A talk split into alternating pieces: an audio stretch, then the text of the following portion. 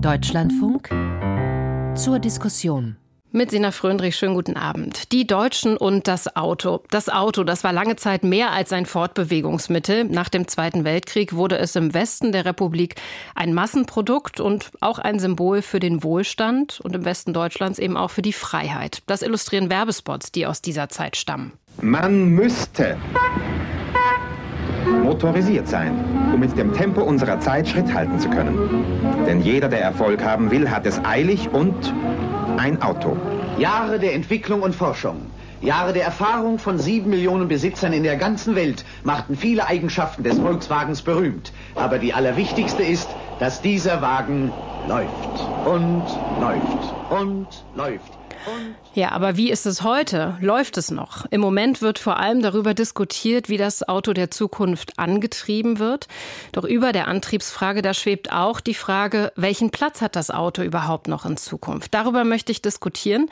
Und zwar mit diesen Gästen. Wir sind am Nachmittag zusammengeschaltet. Stefanie von Berg, sie ist Bezirksbürgermeisterin in Hamburg-Altona. Sie sind Grünenpolitikerin und sie versucht in ihrer Stadt einzelne Straßen autofrei zu machen. Helmut Holzapfel ist bei uns, Verkehrswissenschaftler am Zentrum für Mobilitätskultur und er meint, die Zeitenwende im Verkehr, die sei schon im vollen Gange. Er ist uns aus Kassel zugeschaltet. Und Bernd Reuter, der verkehrspolitische Sprecher der FDP-Bundestagsfraktion, der spricht sich dafür aus, Verbrennerautos künftig auch mit E-Fuels zu betanken. Er ist uns zugeschaltet aus Wesel. Ihnen allen herzlich willkommen. Schön, dass Sie dabei sind. Danke Grüße Sie, hallo.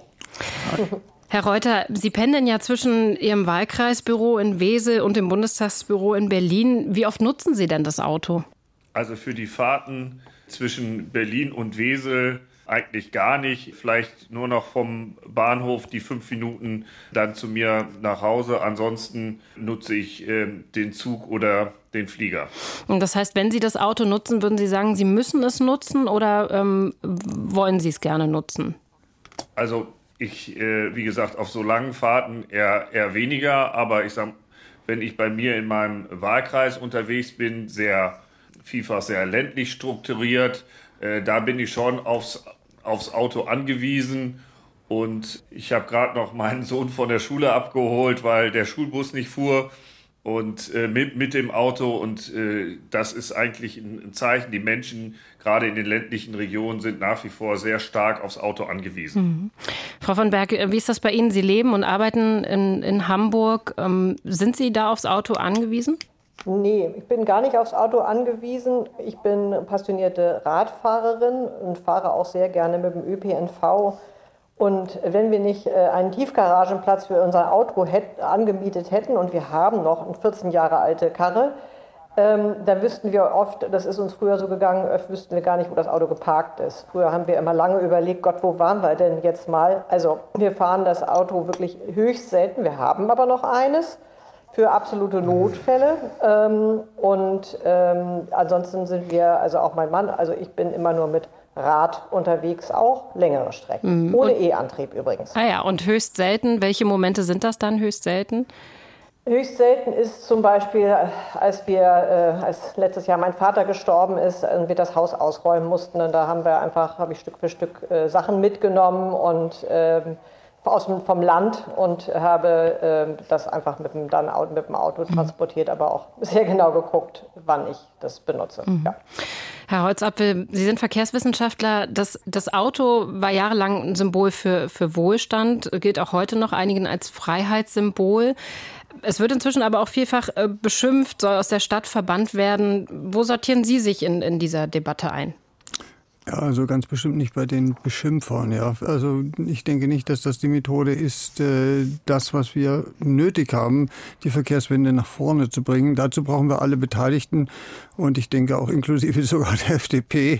Mhm. Ähm, und äh, denke schon, dass wir dort ein Umdenken erzeugen müssen. Wenn Sie aggressive Stimmung haben, kriegen Sie so ein Umdenken nicht hin. Das ist immer sehr schade.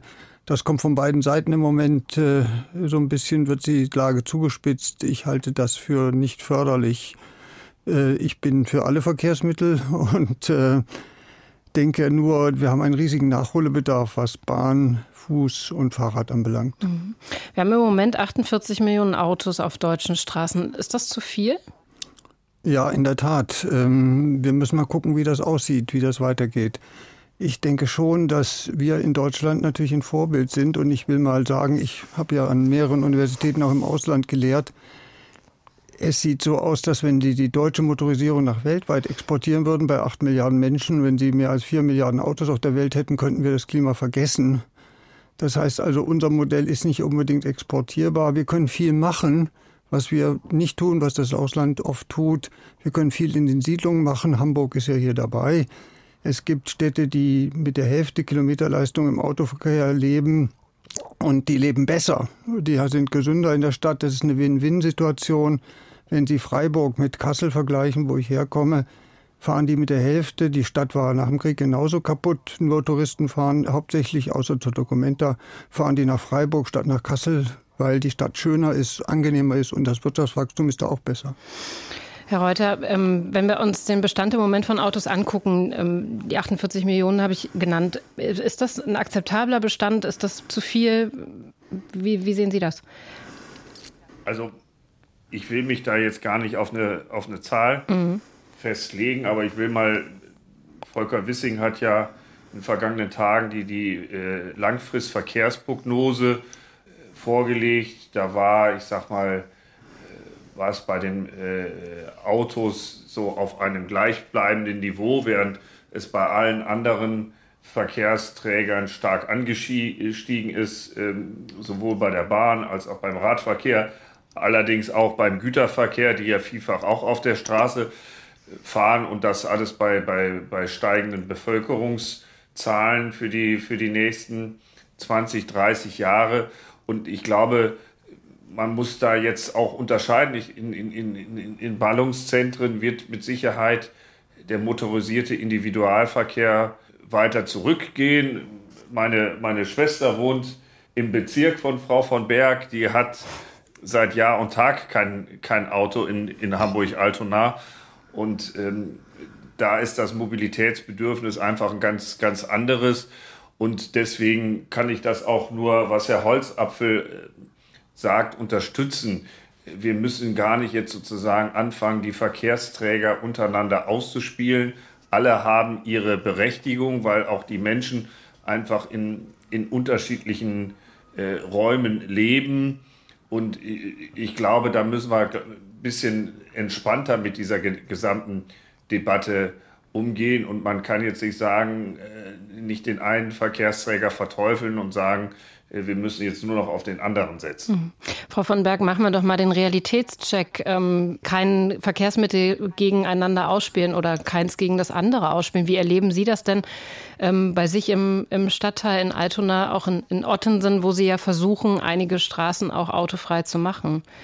Ja, also wir machen es autoarm. Also das autoarm. Freiraum Ottensen. Genau, mhm. ja, das ist schon ein Unterschied. Mhm. Ähm, also Freiraum Ottensen, das autoarme Quartier. Ähm, und das haben wir auch ganz bewusst so gewählt. Also ich erlebe es durch den, also gerade in dem vorangegangenen Verkehrsversuch vor drei Jahren, das hieß Ottensen macht Platz, dass eine unfassbar aufgeheizte Stimmung in Ottensen war und auch darüber hinaus. Da wird tatsächlich, äh, da hat man das Gefühl, man rüttelt an den Grundfesten äh, der Demokratie geradezu.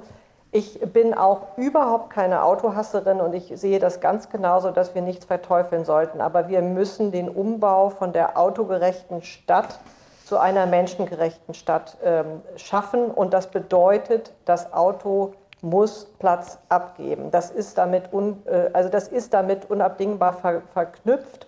Und das äh, tatsächlich führt zu einer unglaublich emotional aufgeheizten Stimmung.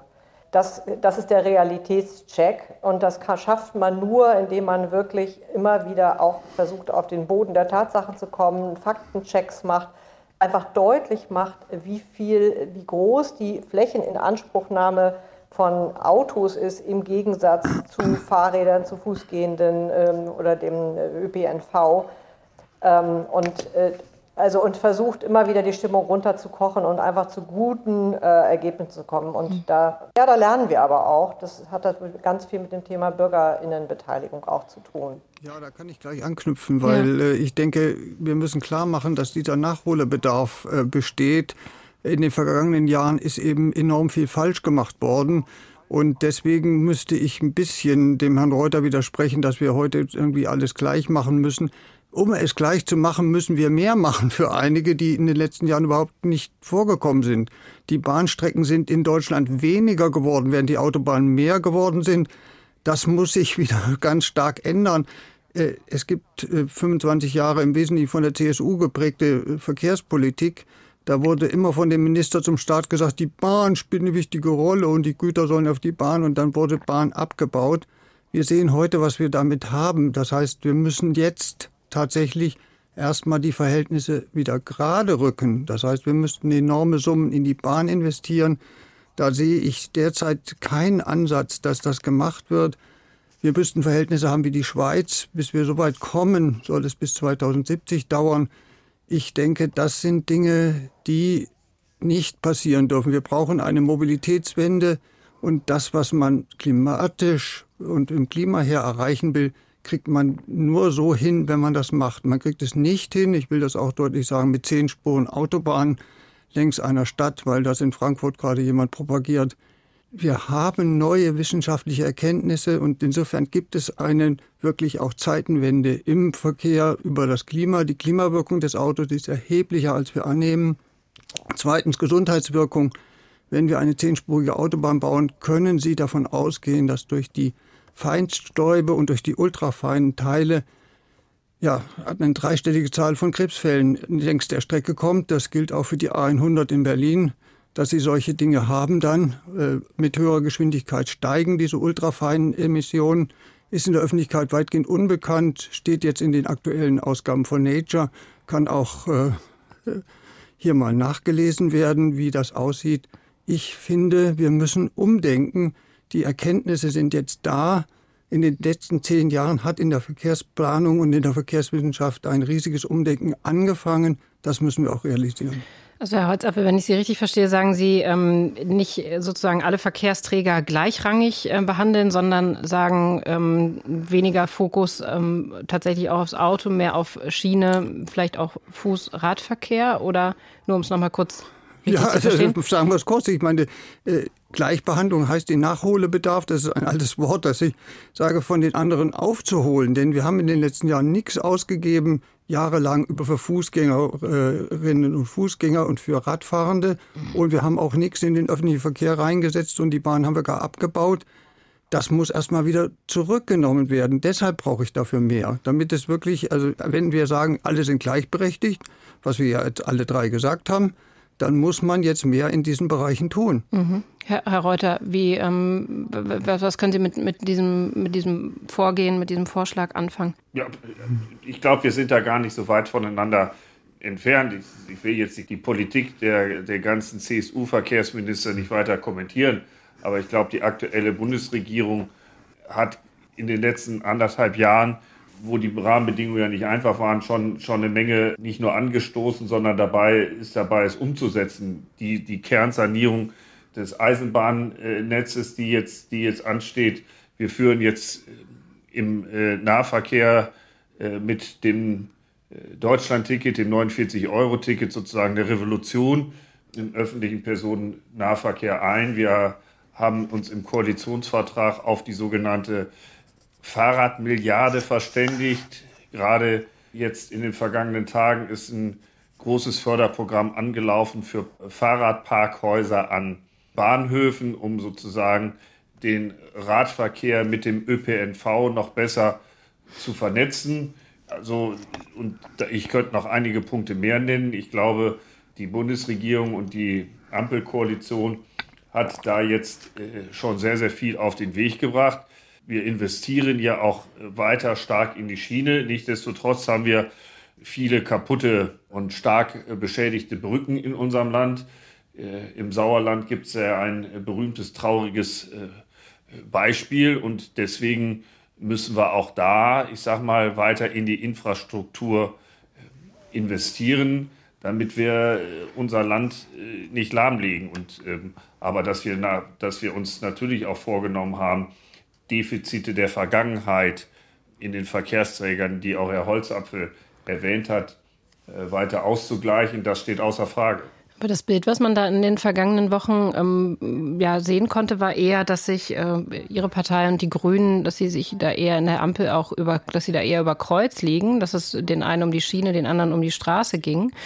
Und äh, Verkehrsminister Volker Wissing hat ähm, in der vergangenen Woche auch gesagt, in der ganzen Debatte auch rund um Verbrennungsmotor und Zukunft des Verbrennungsmotors, er sieht das Auto bedroht und er kann den Kampf gegen das Auto nicht ähm, verstehen. Also mh, mm, da sehen wir doch eigentlich eher, dass sie doch noch ähm, das Auto priorisieren. Zumindest in, in, drängt sich dieser Eindruck in den vergangenen Tagen auf.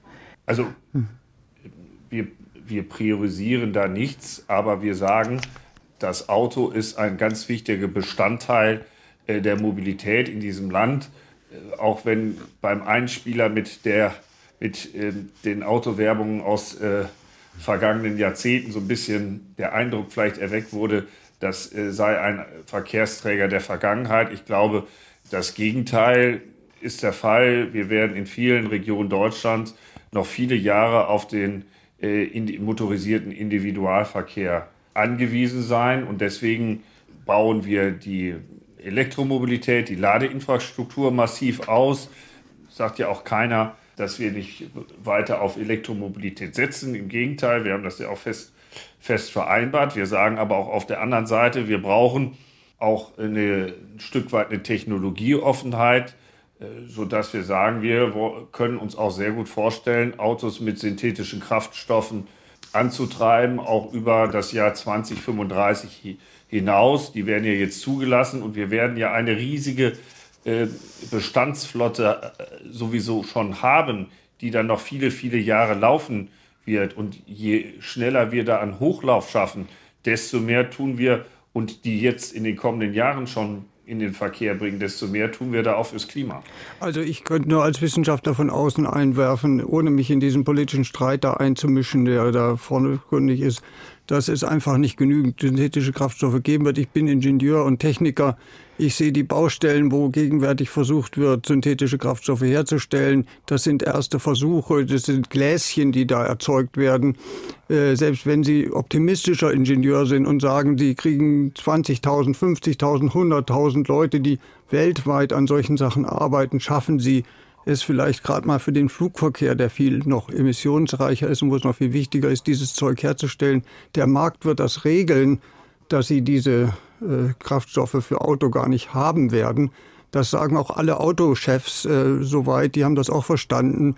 Ich würde mir sehr wünschen, dass die FDP es auch versteht, äh, dass das also ein Streit ist, der völlig sinnlos ist und der wissenschaftlich längst geklärt ist, dass wir das einfach nicht haben und dass das nicht da ist. Und wenn es denn für einen Porsche reicht, dann reicht es ja vielleicht. Aber was jetzt gemacht wird, äh, ist eine Debatte, die eine Scheindebatte ist und die die Debatte verstellt, die wir haben müssen. Wie kriegen wir diese Wende im Verkehr hin, die wir brauchen? Und da brauchen wir auch die Kommunen, wie zum Beispiel Hamburg-Altona. Da würde ich doch echt der Regierung vorwerfen, dass sie die kommunalen Freiheiten nicht gibt für Versuche und für andere Dinge wo man dann größere Zonen 30 macht, wo man Versuche startet. Paris, Kopenhagen, andere Dinge. Da würde ich doch sagen, kann man bei uns etwas kopieren. Da ist Deutschland, und ich sage Ihnen das einmal, ich war sowohl in Italien an Hochschulen, Österreich als auch in England, die sind alle jetzt weiter als wir. Die sind wirklich weiter als wir, was das anbelangt. Und die sind auch weiter als wir, was Klimawirkung anbelangt. Bei neuen Straßen in England, in Wales gibt es grundsätzlich eine Klimaprüfung der gesamten Trasse gibt es bei uns nicht, wird nicht mal angedacht. Doch, es gibt einen neuen Bundesverkehrswegeplan. Da gibt es einen Büro-Intraplan, das wenigstens da mal dran denkt oder denken wird. Dennoch wird der alte Plan immer noch hochgehalten, der ohne solche Dinge gearbeitet hat. Unsere Verkehrswissenschaft ist heute weiter. Die Zahlen, die derzeit als Prognose gehandelt werden, sind überholt. Wir müssen neu denken und ich lade Sie ein, gerne mit mir gemeinsam mal äh, zum Beispiel Herr Reuter, sowas zu diskutieren. Wir können uns gerne mal treffen und ich kann Ihnen zeigen, was sich derzeit wissenschaftlich tut. Ich denke, da kommen wir gemeinsam dann weiter und Streitigkeiten um Kleinigkeiten wie was wird denn da getankt? Ähm, wie gesagt, der Markt wird es regeln. Ähm, Frau, Frau von Berg, ähm, Herr Holzapp hat jetzt ähm, auch über Freiheiten für Kommunen gesprochen. Da würde ich gleich nochmal drauf zurückkommen. Aber ähm, um nochmal kurz bei der Frage des äh, Antriebs zu bleiben, auch wenn Herr ähm, Holzapp jetzt sagt, das ist eine Kleinigkeit, spielt der Antrieb für Sie eine Rolle? Ist das irgendwie eine Frage, die Ihnen da in Hamburg begegnet? Naja, also wenn man die Verkehrswende wirklich äh, möchte, äh, dann ist die mit der Mobilitätswende, also einer Verhaltensänderung, also erstmal Verkehrswende ist ja Infrastrukturänderung, Mobilitätswende ist dann auch Verhaltensänderung und eine Antriebswende auch verbunden. Das heißt natürlich auch äh, mit, mit anderen Antrieben. Aber damit meine ich ausgesprochen nicht die E-Fuels. Das sehe ich genau wie Herr Holzapfel und das hat die Wissenschaft auch belegt. Äh, das, äh, das ist wirklich, wirklich eine Scheindebatte. Ich kann immer eigentlich nur ich, zwischen Kopfschütteln und amüsierten, äh, weiß nicht, äh, Grinsen äh, kommentiere ich das für mich immer. Aber ähm, tatsächlich hat Antriebswende was mit Elektromobilität zu tun, wobei ich dazu auch immer sagen muss, Mobilitätswende oder Verkehrswende heißt nicht mit dem E-Auto im Stau zu stehen, sondern das heißt, dass der Autoverkehr äh, insgesamt äh, einfach weniger sein muss, weil einfach zu viele Autos auf unseren deutschen Straßen sind. Das ist nochmal dieses Thema Stellenwert, Zahl, Platz des Autos. Die Autos nehmen in Deutschland zu viel Platz ein. Das muss sich ändern. Das heißt, wir müssen zugunsten des Umweltverbundes zu Fuß, Rad und Schiene und, äh, natürlich auch insgesamt auch anderer ÖPNV müssen wir mehr Platz schaffen. Das ist mir nochmal wichtig zu sagen. Was mir auch noch wichtig ist zu sagen, wenn äh, es gilt der alte Spruch, wer Straßen sieht, wird Verkehr ernten, also von wegen noch breitere Straßen. Das ist nicht nur das Thema der Gesundheit und Lärm und so weiter, sondern das ist einfach auch die Erfahrung, ähm, dass diese Gefäße, wie man so schön sagt, ähm, in der Verkehrspolitik sich auch sehr schnell füllen. Das, ähm, dann steht man nicht kürzer im Stau, sondern nur breiter im Stau. Also das kann es auch überhaupt nicht sein und weil jetzt gerade auch das Thema Freiheiten äh, auch angesprochen wurde und Sie wollten da ja auch schon ein bisschen zu überleiten. Richtig, ich wollte noch auf, die, dieses, auf das Straßenverkehrsrecht genau. die Straßenverkehrsordnung noch zu sprechen kommen. Genau, genau. und das mhm. ist ja uns, ne, wir, ich, wir sind ja Kommune äh, mhm. oder auch klar ein Teil der Stadt Hamburg. Das ist uns tatsächlich ein Dorn im Auge, äh, das Straßenverkehrsgesetz, was ja Grundlage ist für die Straßenverkehrsordnung und das Problem ist, dass die Haltung hinter diesen Gesetz, Gesetzen und Verordnungen wirklich allein die Gefahrenabwehr und Sicherheit und Leichtigkeit des Verkehrs in Klammern Autoverkehrs äh, ist und alles andere wie Förderung des Umweltverbundes, Klimaschutz, Gesundheitsschutz spielt da alles keine Rolle. Und das, und das dahinter, äh, oder das, die Probleme, die sich für uns, ich bin ja Verwaltungschefin, dann ergeben, ist, Verkehrsversuche sind praktisch fast unmöglich, also wirklich nur sehr, sehr schwierig. Es geht immer dann um Gefahrenlage im Verkehr. Ähm, dann sind auch solche Sachen wie Anordnungen äh, von Fußgängerüberwegen, von Fahrradstraßen. Das ist unheimlich schwierig, solche Anordnungen hinzubekommen. Auch Beschilderungen ähm, sind unheimlich schwierig. Also alles, was irgendwie das Thema gerechte Verteilung des Verkehrsraumes ähm, ermöglicht, ist schwierig. Und man merkt es übrigens auch schon daran, was eigentlich, wie eigentlich Fußwege und so weiter genannt werden. Die werden nämlich entweder Nebenflächen hier in Hamburg oder Stra Seitenraum genannt. Nein, das sind Verkehrsflächen. Und wenn wir sagen, wir wollen eine Gleichberechtigung, dann brauchen die mindestens die gleiche Nomenklatur. Und das ist schon, schon mal nicht gegeben. Also ich könnte Ihnen eine lange Liste geben, was wir alles an der Straßenverkehrsordnung oder auch im, auch im Straßenverkehrsgesetz ändern müssten, damit wir tatsächlich als Kommunen äh, Beinfreiheit haben, alleine schon beim Thema 30, ne? also Regelgeschwindigkeit. Herr Reuter, das sind alles mm alles lange, lange, äh, eine lange Liste, die sich ändern müsste. Und da erwarte ich natürlich von unserer Bundesregierung oder erwarte ich vom Verkehrsminister Wissing einfach auch mal eine echte Trendwende. Herr Reuter, ähm, das Thema ist ja auch im Koalitionsvertrag äh, genannt. Ähm, wie ist denn da der aktuelle ähm, Stand, da Dinge auch zu verändern? Und die Kommunen, Frau von Berg hat es aufgefächert, hat da, haben da ja anscheinend lange Listen und nach äh, ja, Änderungsbedarf, sagen wir es mal so. Ja, also ganz schnell dazu und äh, ich will dann im Anschluss vielleicht auch noch einen Satz mhm. zu den, zu den E-Foods sagen. Also da sind wir ja in Gesprächen äh, mit den Bundesländern. Da braucht Frau von Berg äh, gar nicht so weit äh, radeln, äh, weil dort warten wir auch auf äh, Vorschläge der Länder. Federführung hat da der grüne Verkehrssenator aus, aus Hamburg. Und ich sag mal, wir sind da im, im, guten Austausch und ich glaube, wir kommen da auch zu einer, zu einer guten Einigung. Ähm, auch was, ich sage mal, so den Verkehrsfluss angeht. Es kann ja nicht sein, dass dann irgendwie ich sehe das ja auch, dann äh, 200 Meter Tempo 30, dann wieder 100 Meter Tempo 50 und so weiter, das hin und her geht. Also insofern ähm, ist da, sind, da, sind da zurzeit die Länder im Lied und äh, da freue ich mich dann äh, auf die Vorschläge. Ich will aber jetzt auch nochmal auch noch mal Sie wollen nochmal zum Antrieb zurückkommen. Ähm, mhm. nur, nur, zwei Sätze zum, zum, mhm. zum Antrieb, weil der Antrieb, das wurde ja jetzt gesagt, also das bringt eh alles nichts. Das gibt es viele Menschen, die das anders sehen. Ich habe letzte Woche noch mit dem grünen Verkehrsminister aus Baden-Württemberg, Winfried Herrmann, auf einem Podium gesessen, genau zu dem Thema, der ein großer Verfechter ist und eine, eine starke Zukunft sieht, äh, jetzt auch äh, bei der Produktion von synthetischen Kraftstoffen. Also da gibt es jetzt auch keinerlei Grenzen oder keine exakten Grenzen zwischen der einen oder anderen Partei, so will ich das jetzt mal sagen. Und das sehe ich anders, aber egal. Soll das, soll das doch sozusagen die, die, die Industrie und die Technologieoffenheit entscheiden und nicht irgendein Verbot. Dann sehe ich der ganzen Sache da gelassen entgegen. Aber ist es nicht, ist es nicht sogar technologieoffen, weil auf EU-Ebene, darüber reden wir die ganze Zeit, sollen ja dann ab 2035 nur noch Autos zugelassen werden, die kein CO2 ausstoßen. Das ist ja faktisch erstmal kein Verbrennerverbot an der Stelle. Es sei denn, also klar, Verbrenner stößt naja, CO2 da, aus, aber ein Verbot ist es ja eigentlich nicht. Es ist ja, es ist ja eigentlich eine Technologieoffenheit.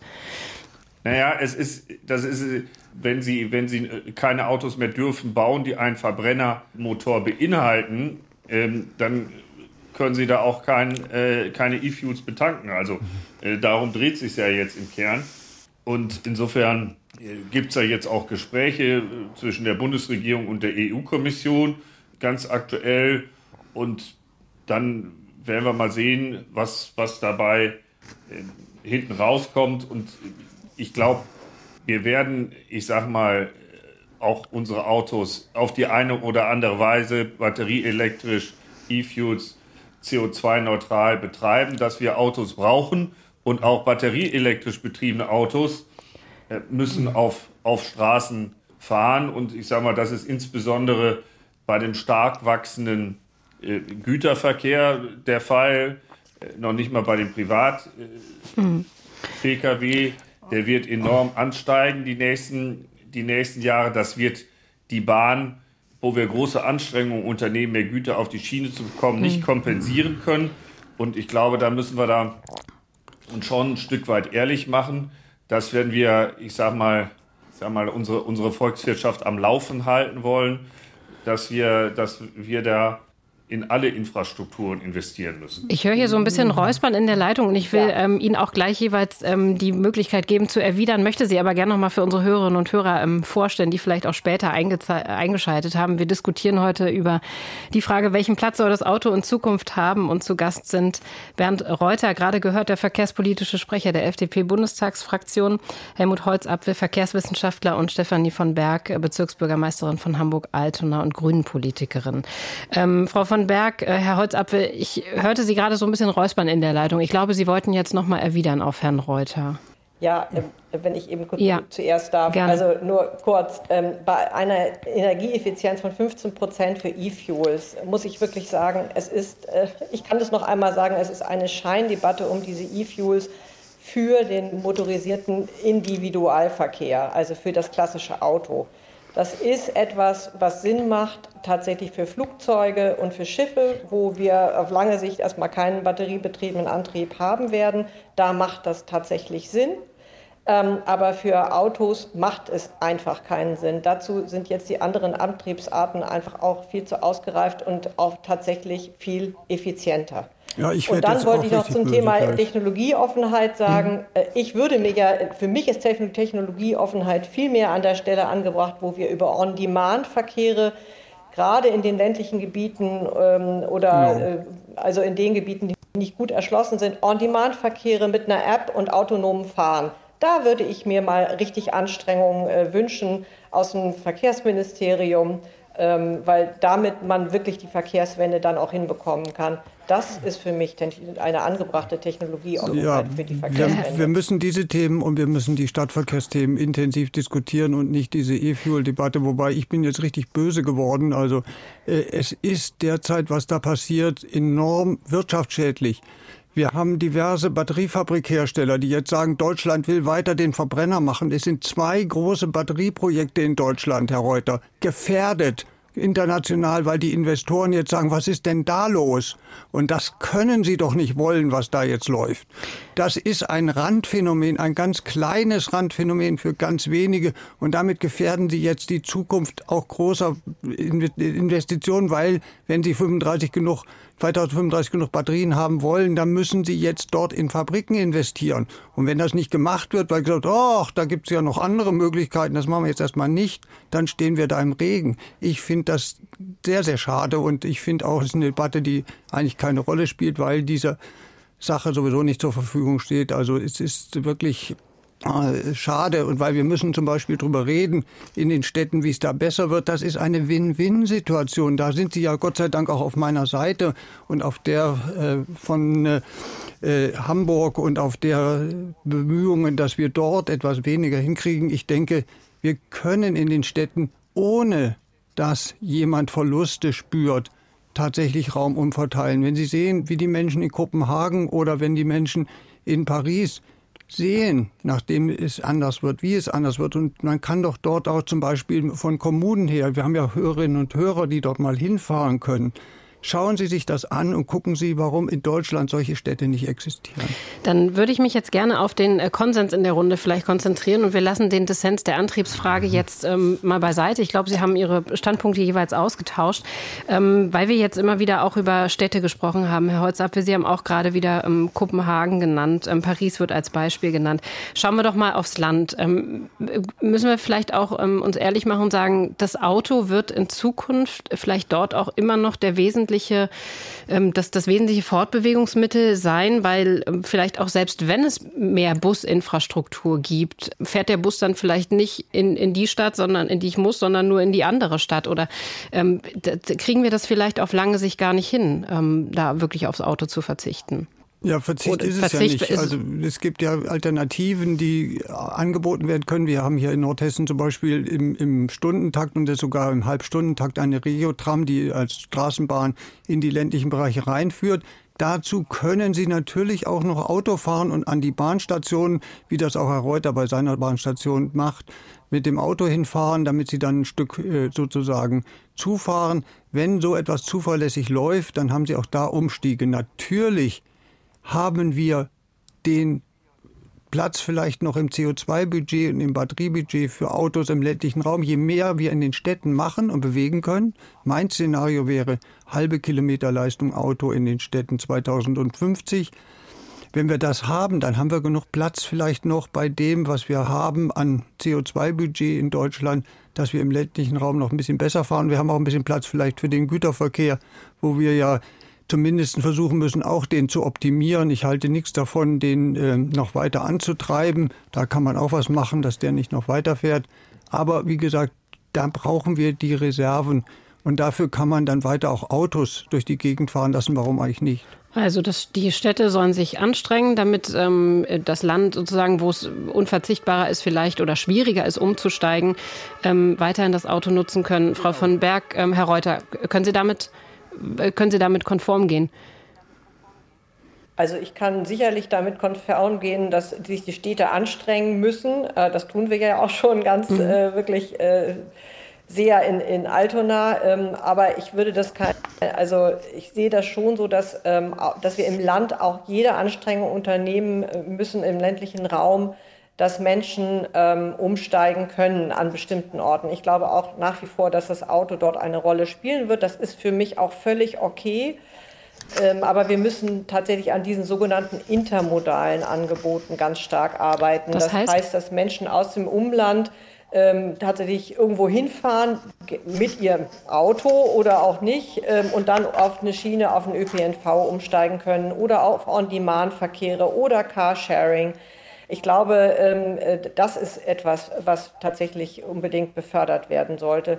Diese Fahrradparkhäuser sind zum Beispiel auch richtig gut. Äh, da ist überhaupt nichts gegen einzuwenden. Aber wir müssen dann natürlich auch es schaffen, dass die Menschen sicher dahin kommen. Und die fahrradfähige Infrastruktur ist doch äh, tatsächlich zum Teil sehr ähm, ich möchte mal bestens vielleicht sagen rudimentär. Also sicher ist, er, ist es häufig nicht und auch über, oder überhaupt nicht vorhanden. Also das ist alles etwas, äh, was wir unbedingt in die Hand nehmen müssen, eben auch im ländlichen Raum. Beide müssen sich anstrengen, der ländliche Raum, die Metropolregionen, aber die Städte natürlich auch, damit der Umstieg und die Verkehrswende tatsächlich gelingt. Mhm. Herr Reuter, wie sehen Sie das? Ich glaube, in dem Punkt sind wir gar nicht so weit voneinander ent, äh, entfernt. Ihr, Frau van Berg hat es ja auch angesprochen, da gibt es ja in, in, in, Hamburg tolle äh, Modellprojekte, was On-Demand-Fähre, autonomes Fahren angeht. Das ist gerade auch äh, sehr attraktiv für den ländlichen Raum. Ich komme ja so aus einem Mittelzentrum am Rande des äh, Rhein-Ruhr-Gebiets. Und äh, da ist dann der Punkt, wenn man in Wesel aus dem Zug fällt, äh, passiert eben, eben nicht mehr viel. Und da kann sowas wirklich in, in Zukunft viel, viel äh, helfen, dass die Menschen umsteigen. Ich glaube, wir schaffen jetzt auch mit dem Deutschland-Ticket äh, einen Punkt, wo viele sagen, okay, ich fahre jetzt, ich bleibe bei meiner Heimatstadt äh, in Wesel zum äh, Bahnhof, da gibt es viele Parkflächen und kann da morgens in den in die Regionalbahn äh, Richtung Ruhrgebiet mich setzen, anstelle, anstelle mich irgendwie am Kreuz Oberhausen hinten im Stau anzustehen. Das ist, glaube ich, ein ganz wichtiger äh, Punkt. Wir werden aber, und ich sage mal, das haben ja meine beiden Vorredner auch, auch gar nicht widersprochen. Ich kenne viele Menschen, die auch, ich sag mal, im Gesundheitsbereich, im, im Schichtarbeiter, die mit öffentlichen Verkehrsmitteln überhaupt nicht zum Job kommen. Die werden weiterhin aufs Auto angewiesen sein, mit welcher Antriebswelle auch immer. Mein Sohn hat am Samstag ein Auswärtsspiel beim Fußball. Da fahren wir mit dem Auto eine Dreiviertelstunde über Land zum Platz hin, also so anderthalb Stunden hin und zurück. Ich habe mal äh, geguckt, mit öffentlichen Verkehrsmitteln würden wir fünf Stunden brauchen, hin und zurück.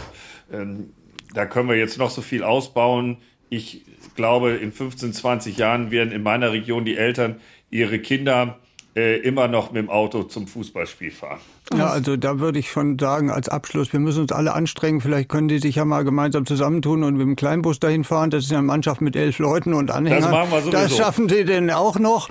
Also was in dieser Sendung doch klar geworden ist, ist, dass wir gemeinsam uns doch mehr anstrengen müssen, wenn wir versuchen wollen, klimagerechten Verkehr zu schaffen. Und da müssen wir uns auf die Hauptpunkte konzentrieren. Das haben wir jetzt auch herausgefunden.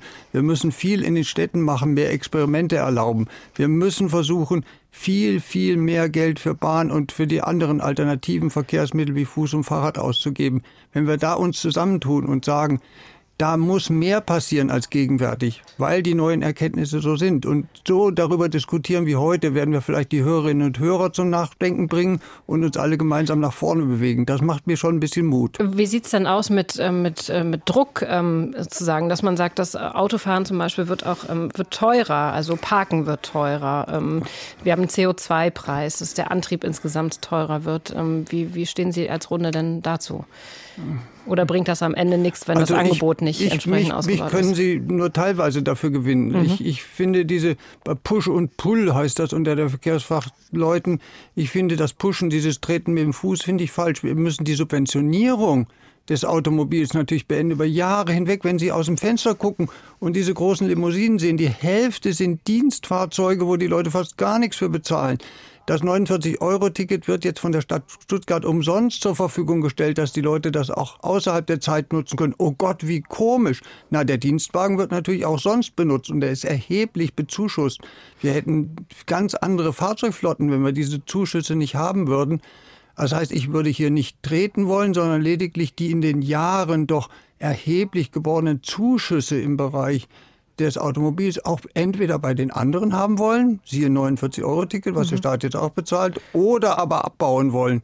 Also, äh, also auch das, sowas wie die Pendlerpauschale? Richtig. Mhm. Und, und äh, natürlich ist sowas wie ein fairer Preis für städtischen Platz eine Frage, die wir diskutieren müssen und wo wir sehen müssen, wie wir da klarkommen. Wir ja. müssen sehen, dass wir den Platz nur einmal vergeben können und wir müssen versuchen, das möglichst effizient zu machen. Weil wir haben ja gesehen, Städte mit großen Freiräumen und Plätzen für Fußgängerinnen und Fahrradfahrerinnen, die haben natürlich einen höheren Anteil und sind schönere Städte. Da geht dann aber fast von alleine das mit dem Auto weg, weil wir keinen Platz für es mehr haben. Frau von Berg, ähm, ähm, Herr also, Reuter, ich möchte Sie da auch gerne noch mal reinholen, auch zu diesem Thema ähm, ja, Pendlerpauschale. So viel Zeit haben wir nicht mehr, aber vielleicht ähm, wär, wäre das mit Ihnen zu machen, Herr Reuter. Also ich sag mal, äh, die Pendlerpauschale äh, gilt ja nicht nur für den Autofahrer, sondern auch für denjenigen, der äh, den ÖPNV etc. nutzt. Also insofern ähm, ist das schon, ähm, ich sag mal, ein Punkt. Wir wollen Verkehr aus den Städten raushalten, das ist richtig. Dann müssen wir aber auch dafür sorgen, dass die Leute, die einpendeln, ich sage mal, außerhalb der Städte wohnen, dann eine faire, faire Chance haben, weil die Lebenshaltungskosten in den, in den Städten nun mal ganz andere sind. Und äh, zu der Dienstwagenbesteuerung, mhm. da will ich mal sagen, da handelt es sich ja in erster Linie um eine Steuervereinfachung. Äh, die Fahrer müssten sonst ein Fahrtenbuch führen und ich sage mal, der mit Abstand meistverkaufte äh, oder geleaste Dienstwagen ist ein, ist ein VW Passat. Da wird ja jetzt auch immer getan, als ob das alles nur so Oberklasse Fahrzeuge sind, sondern da ist der kleine Außendienst. Äh, Milliarden, die in den Bereich Mitarbeiter ähm, oder, oder der Bauleiter bei einem mittelständischen Bauunternehmen, die mit diesen Autos unterwegs sind. Und äh, ich glaube, dass das ist auch eine Debatte, äh, die viel zu, ich sag mal, hochgepusht äh, worden ist in den vergangenen Wochen, dass wir da jetzt äh, mit der Dienstwagenbesteuerung da massiv irgendwo in, ins Klima eingreifen. Ist am Ende auch eine eigene Debatte, die wir noch mal führen können. Frau von Berg, ähm, wie sehen Sie das? Sollte Autofahren auch an sich unattraktiver werden? Ich mache es mal allgemeiner, ohne Pendlerpauschale und Dienstwagenprivileg. Also trotzdem Dienstwagenprivileg muss weg. Ich muss dazu was sagen. Das kann okay. ich nicht einfach so unkommentiert stehen lassen.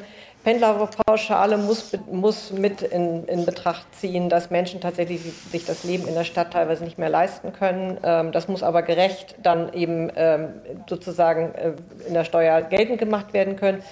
Und ich finde, äh, es muss einen Unterschied geben zwischen Stadt und Land. Zum Beispiel in der Stadt muss Parken, die Parkraumbewirtschaftung deutlich forciert werden. Es, darf, es, es gibt kein Grundrecht auf äh, kostenloses Parken im öffentlichen Raum.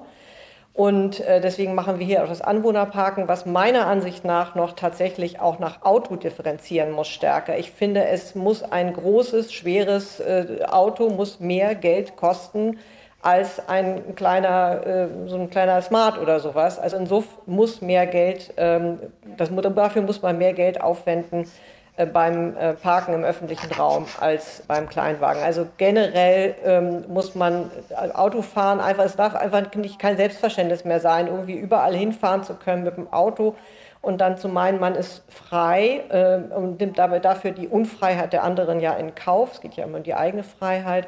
Und es geht, es geht, nicht um Bestrafung, sondern es geht um eine gerechte Verteilung des öffentlichen Raumes und eine gerechte Verteilung der Last, die tatsächlich ähm, durch Verkehr auch ähm, ähm, ja, auf die Menschen abgewälzt wird. Darum geht es mir. Welchen Platz hat das Auto? Darüber haben wir diskutiert hier im Deutschlandfunk. Danke an Stefanie vom Berg, Bezirksbürgermeisterin von Hamburg-Altona, Grünen-Mitglied. Danke auch an Bernd Reuter, den verkehrspolitischen Sprecher der FDP-Bundestagsfraktion und an den Verkehrswissenschaftler Helmut Holzapfel vom Zentrum für Mobilitätskultur. Mein Name ist Sina Fröndlich. Ich danke Ihnen allen und sage Tschüss.